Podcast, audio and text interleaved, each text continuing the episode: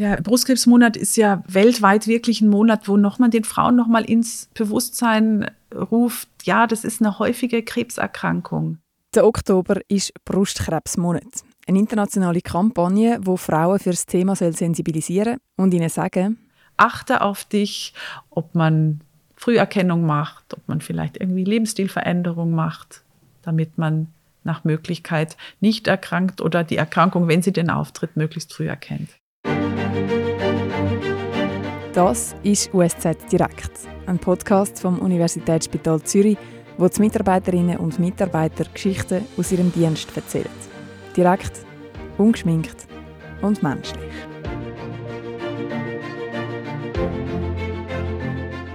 Mein Name ist Isabel Witzel. Ich bin Klinikdirektorin der Klinik für Gynäkologie am USZ. Die Klinik für Gynäkologie setzt sich aus ganz vielen Spezialsprechstunden zusammen. Der Endometriose-Sprechstunde, der allgemeinen gynäkologischen Sprechstunde, der urogynäkologischen Sprechstunde, aber auch tumorspezifischen Sprechstunden, der gynäkologischen Krebssprechstunde und auch der Brustsprechstunde. Über die Brust, ganz besonders über den Brustkrebs, reden wir in dieser Episode von USZ direkt. Was können Frauen machen, um ihr Brustkrebsrisiko zu senken? Ab wann und wie häufig sollten sie die Brustkrebsvorsorge? Was ist, wenn tatsächlich ein Krebs entdeckt wird? Und was gibt es für Fortschritte in der Behandlung? Die Isabel Witzel ist die Richtige, um diese Fragen zu beantworten. Sie hat ihre ganze Karriere der Frauengesundheit verschrieben. Also für mich war das schon immer das spannendste Gebiet der Medizin, die Versorgung von Frauen und das Besondere ist ja wirklich, dass man die Frauen von Geburt, also Mädchen, äh, Pubertät, Reproduktion, also Familienplanung bis ins hohe Alter betreuen kann. Und das ist schon etwas, was es im Vergleich zu anderen Fachgebieten anders macht. Und wir sehen auch ganz viele gesunde Frauen. Also wir sehen nicht nur Patientinnen und das macht auch einen Unterschied. Bei den gesunden Frauen fangen wir an. Wenn die ein paar Sachen beachtet, können sie nämlich das Risiko deutlich senken, dass sie Brustkrebs überkommen. Man geht davon aus, dass circa ein Drittel der Brustkrebserkrankungen tatsächlich zu verhindern wären durch Lebensstilmodifikationen, vor allem bei Frauen nach den Wechseljahren. Und dazu gehört natürlich auch das Gewicht zu halten mit einem Normalgewicht bei dem Maßindex unter 25, also kein Untergewicht, einfach Normalgewicht, nicht zu rauchen, wenig Alkohol zu trinken. Und dann gibt es noch zwei ganz wichtige Faktoren. Regelmäßig Sport machen und gesund essen. Beim Sport muss man jetzt nicht viermal in der Woche ins Fitnesscenter rennen. Also hier muss man keinen Leistungssport betreiben, sondern es reicht auch aus, sich drei bis fünf Stunden moderat zu bewegen. Also auch ein, sag ich mal so, flotter Spaziergang kann für manche Frauen das Richtige sein. Also einfach Bewegung in den Alltag zu integrieren. Und daneben gesund essen. Isabel Witzel denkt da gerne ans Mittelmeer und empfiehlt eine mediterrane Ernährung.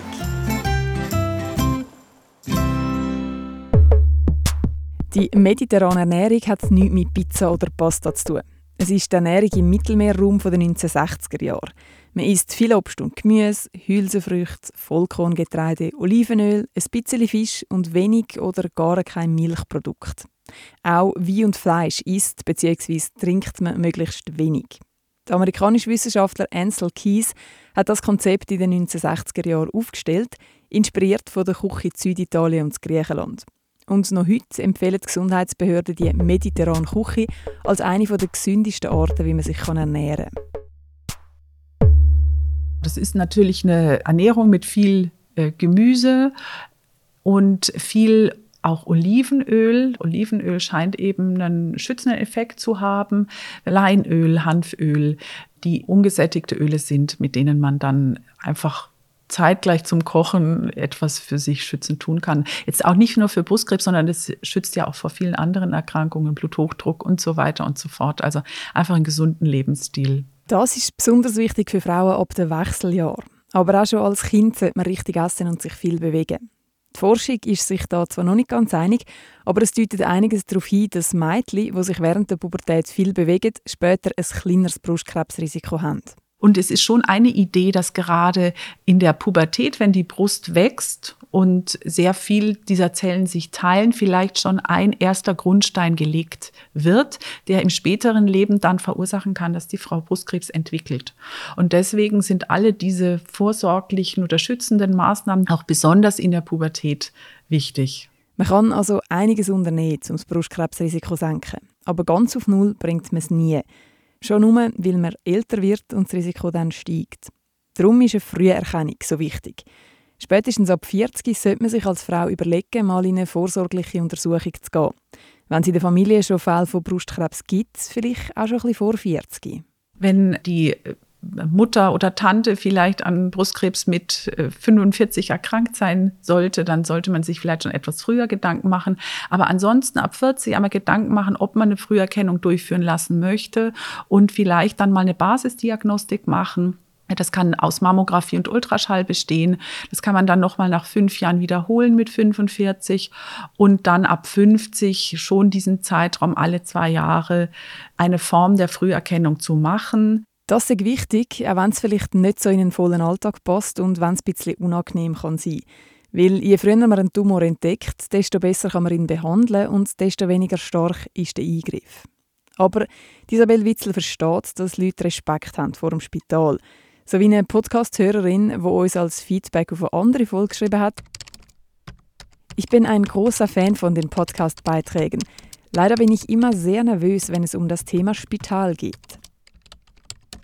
Das USZ ist zwar sehr groß, wird aber für alle ein möglichst zugängliches Spital sein.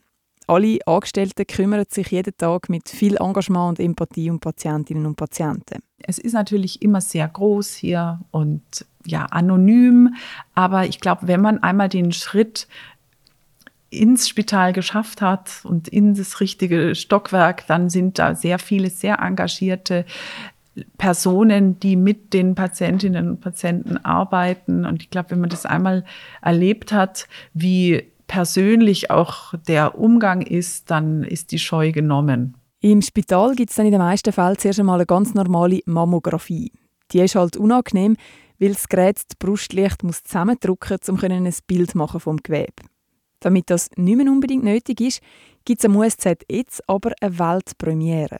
Wenn Frauen sich fürchten vor den Schmerzen, die diese Mammographie machen kann, dann gibt es hier am USZ auch die Möglichkeit, die Untersuchung schmerzlos mit einem Mama-CT durchzuführen. Das sind auch Röntgenstrahlungen, aber das sind, ist letztendlich wie so ein Ring, äh, der über einen fährt und wo dann das Drüsengewebe ohne Kompression untersucht werden kann. Das Mama-CT ist eine grosse futuristische Maschine, die einen halben Raum füllt. Darum löst sie die normale Mammographie auch nicht flächendeckend ab. Aber das Mama-CT zeigt, was heute schon möglich ist. Frauen können nicht beliebig aussuchen, welche Untersuchung sie wann haben wollen. Die Krankenkasse zahlt nur, wenn es einen klaren Grund gibt. Zum Beispiel, wenn man beim Abtasten Knöte in der Brust spürt oder wenn es eine familiäre Belastung gibt. Schlussendlich muss der Arzt oder die Ärztin so eine Untersuchung können begründen, damit sie gezahlt wird. Oder man muss in einem Kanton wohnen, wo ein Mammographie-Programm hat. In 14 Kantonen gibt es so ein Programm, wo allen Frauen zwischen 50 und 69 regelmäßig gratis ein Screening anbietet. In der Zentralschweiz und im Kanton Zürich gibt es das aber nicht. Also Früherkennungsprogramme gibt es in vielen Ländern und darum weiß man auch sehr genau, was sie bringen. Sie können Leben retten. Aber das hat seinen Preis. Also mit 50 starten 10.000 Frauen mit so einem Früherkennungsprogramm. Dann sterben nach zehn Jahren, dann haben sie fünf Mammografien hinter sich, acht weniger an Brustkrebs. Das ist natürlich eine ganz sozusagen geringe Zahl. Für die acht Frauen macht es einen immensen Unterschied. Für die anderen war es ein großer Aufwand. Sie sind alle zwei Jahre zu einer Untersuchung gegangen, die ja vielleicht auch mit einer Nachfolgeuntersuchung verknüpft sein kann, mit Verunsicherung. Ähm, deswegen kann man so Früherkennungsprogramme immer aus der einen oder anderen Warte betrachten. Aber wenn ich es nur so sehe, kann man Menschenleben retten, ja, dann kann man das durch diese Brustkrebsfrüherkennung definitiv machen. Wenn beim Screening etwas Auffälliges vorkommt, dann gibt es eine Nachfolgeuntersuchung. Und zuerst ein Gespräch im Büro der Ärztin. Hallo, kommen Sie rein. Hallo, grüezi, Frau Professor Witzel. Sie sind jetzt äh, heute hierher gekommen, weil sich bei der Mammographie ein auffälliger Befund gezeigt hat. Wir würden jetzt heute, äh, wenn Sie einverstanden sind, würde ich da heute jetzt nochmal einen Ultraschall machen und dann auch eine Gewebeprobe entnehmen, wenn ich das bestätigen kann, was da gesehen wurde. Mhm. Sind Sie damit einverstanden? Ja, okay. Wenn die Ärztin die Gewebeprobe anschaut, kommt es zum Glück immer wieder vor, dass sie Entwarnung geben kann. Die Auffälligkeit die ist gleich kein Krebs. Gewesen. Aber wenn es einer ist, dann muss man ihn so schnell wie möglich behandeln. Zeit spielt eine wichtige Rolle, aber auch bei dringenden Fällen muss die Qualität der Behandlung hoch bleiben. Jede Patientin ist anders, darum kommt jetzt das Tumor Board zusammen. Alle involvierten Expertinnen und Experten sind in diesem Board, also in dieser Gruppe, vertreten. Sie schauen die Diagnose der Patientinnen genau an und besprechen dann die nächsten Schritte. Das Ziel ist dabei immer das Gleiche, den Patientinnen die bestmöglichste Therapie anzubieten. Brustkrebs ist in den meisten Fällen glücklicherweise heutzutage heilbar. Äh, aber es gibt ganz viele Behandlungsbausteine, die man zusammensetzen kann oder muss, um für die Patientin eben bestmöglich zu behandeln. Und ein wichtiger Baustein, der heutzutage immer noch dazu gehört, eigentlich bei jeder Patientin, ist die Operation. Das muss kein riesiger Eingriff sein, da hat die Medizin große Fortschritte gemacht. Andere Bausteine von einer Krebsbehandlung sind eine Bestrahlung oder eine Chemotherapie, wobei gerade die Chemo ist heutzutage in vielen Fällen nicht mehr nötig. Auch da ist die Krebsforschung heute viel weiter gekommen. Wir versuchen es natürlich bei den meisten Patientinnen zu vermeiden, weil das etwas ist, wovor die Frauen sich sehr fürchten, auch vor den Langzeitauswirkungen. Frauen, wo die Familienplanung noch nicht abgeschlossen ist, haben Angst, dass sie unfruchtbar werden könnten. Und die andere grosse Angst ist der Haarverlust die Angst davor, dass alle rundherum könnten sehen, dass man Krebs hat. Das Gute ist, dass heutzutage durch Kühlkappen, die man während der Chemotherapie, während die Infusion läuft, kühlt man die Kopfhaut äh, runter. Dadurch kann weniger Chemotherapie an der Kopfhaut ankommen, wenig, durch weniger Durchblutung, durch diese Kälte, da ziehen sich ja die Gefäße zusammen. Und es hilft wirklich bei vielen Frauen so, dass sie deutlich weniger Haarverlust haben und dann vielleicht auch keine Perücke brauchen. Das ist schon etwas, wo man sagen muss, dadurch hat äh, die Chemotherapie vielleicht, äh, schafft es auch von dem Schrecken zu verlieren, weil ich glaube, es ist vor allem der Haarverlust, der viele Frauen sehr, sehr viel Sorge macht. Darum gibt es auch viele Frauen, die sich trotz einer Empfehlung gegen Chemo entscheiden. Es ist immer ein längerer Dialog zwischen den Fachpersonen und Patientinnen. Die Entscheidung die liegt am Schluss ganz bei der Frau. Und es gibt Frauen, die sagen, okay, und wenn es ein Prozent mehr Überleben bedeutet, dann mache ich alles. Ich habe kleine Kinder zu Hause, ich will einfach nur leben. Aber eben, es braucht lange nicht immer eine Chemotherapie. Ein anderer Baustein kann eine Immuntherapie sein, weil wir haben ja ein Immunsystem, das Eindringlinge bekämpfen kann. Nur funktioniert das beim Krebs nicht richtig. Die Tumorzelle schafft es nämlich sehr gut, sich zu verstecken vor dem Immunsystem. Tumorzelle tut so, als ob sie eine normale Körperzelle ist, was sie ja auch irgendwie mal war. Die hat sich ja nur dann verändert und diese Maskierung versucht man durch die Immuntherapie zu verhindern und dann zerstört das Immunsystem eben die Tumorzelle. Das ist ein sehr effektives Verfahren, was man so aus der Behandlung des schwarzen Hautkrebses kennt, was da sehr effektiv eingesetzt wird, was aber jetzt auch bei bestimmten Formen von Brustkrebs sehr gut eingesetzt werden kann. Und noch zum letzten Baustein, die Hormonbehandlung. Zellen in der Brust werden ja stark von Hormonen gesteuert und darum kann man den Krebs bekämpfen, wenn man diese Hormone stoppt. Indem man eben Tabletten einnimmt, die die Hormonproduktion im Körper einer Frau reduzieren und sie dann in die Wechseljahre versetzen und dadurch auch wechseljahrsähnliche Beschwerden auslösen können, die für manche Frauen sehr einschränkend sind. Ähm, aber viele Frauen vertragen diese Form der Behandlung relativ gut und die wird dann tatsächlich auch über mehrere Jahre, mindestens fünf Jahre durchgeführt. Das heißt aber auch, irgendwann ist die Behandlung wieder vorbei. Und das gibt es ja nun wirklich selten bei anderen Erkrankungen. Wenn man Bluthochdruck hat, dann nimmt man sein Leben lang irgendeine Tablette oder wenn man hohe Cholesterinwerte hat, aber es ist eben das Besondere bei Brustkrebs, man behandelt eine gewisse Zeit und dann ist es auch vorbei und die Frau kann wieder idealerweise in ihr normales Leben zurückkehren. Alles, was es jetzt noch braucht, ist ein Abschlussgespräch bei der Ärztin. die Behandlung ist ja jetzt erstmal abgeschlossen und wir haben ja alles gut überstanden. Ähm, und wir würden uns jetzt alle drei bis vier Monate einmal sehen zur Untersuchung. Würde ich eben die Untersuchung machen, kontrollieren, ob alles in Ordnung ist und auch Fragen klären, ähm, die vielleicht aufgekommen sind mit der Antihormonbehandlung und auch mit der Nachsorge. Nachsorge die passiert dann häufig beim Hausarzt oder der Hausärztin oder bei den niedergelassenen Fachärztinnen und Fachärzten. Die niederschwellige Zusammenarbeit die ist der Isabel Witzel ein grosses Anliegen. Außerdem geben Isabel Witzel und ihr Team ihr grosses Wissen regelmäßig an Fortbildungsveranstaltungen an die Hausärzte und Fachärzte weiter. Alle sollen auf dem neuesten Stand der Wissenschaft sein. Immer mit einem Ziel, gemeinsam den Frauen bestmöglich zu helfen. Vor allem in den komplexen Fällen ist das grosse Wissen vom USZ gefragt. Genau dort sieht Isabel Witzel ihre Mission. Dass wir die Patientinnen behandeln, die einfach viele Begleiterkrankungen haben, die vielleicht auch aufwendig sind und die vielleicht auch viel Interesse haben nach innovativen neuen Therapiemöglichkeiten. Vielleicht sogar Therapiemöglichkeiten, die es so auf dem freien Markt gar noch nicht gibt, weil dazu am USZ gerade eine Studie läuft.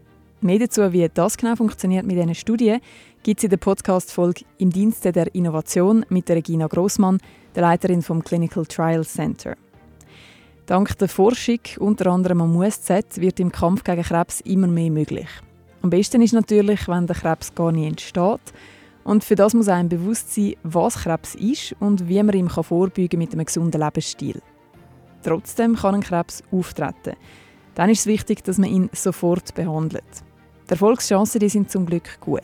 Was ja schon immer so schöne Erlebnisse sind, wenn man in der Nachsorge dann äh, Patientinnen erlebt, die man mitbetreut hat und die dann äh, die Erkrankung überstanden haben und dann eben doch Familie gründen konnten oder auch äh, Frauen, die erstmal sagen, in ein Loch gefallen sind und die dann eben ein paar Jahre später wiederkommen und sagen, ich habe diese Krebserkrankung irgendwie für mich genutzt, ich habe nochmal mit meinem Leben richtig aufgeräumt und mir geht es jetzt einfach viel besser als vorher.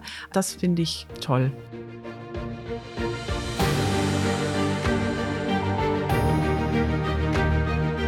Das ist USZ Direkt, ein Podcast vom Universitätsspital Zürich. Der Podcast ist produziert von Nico Leuenberger und mir, der Andrea Blatter von der Podcast Schmiede. Jetzt den Podcast abonnieren und keine weitere Folge verpassen. Auf usz.ch/podcast und überall dort, wo es gute Podcasts gibt.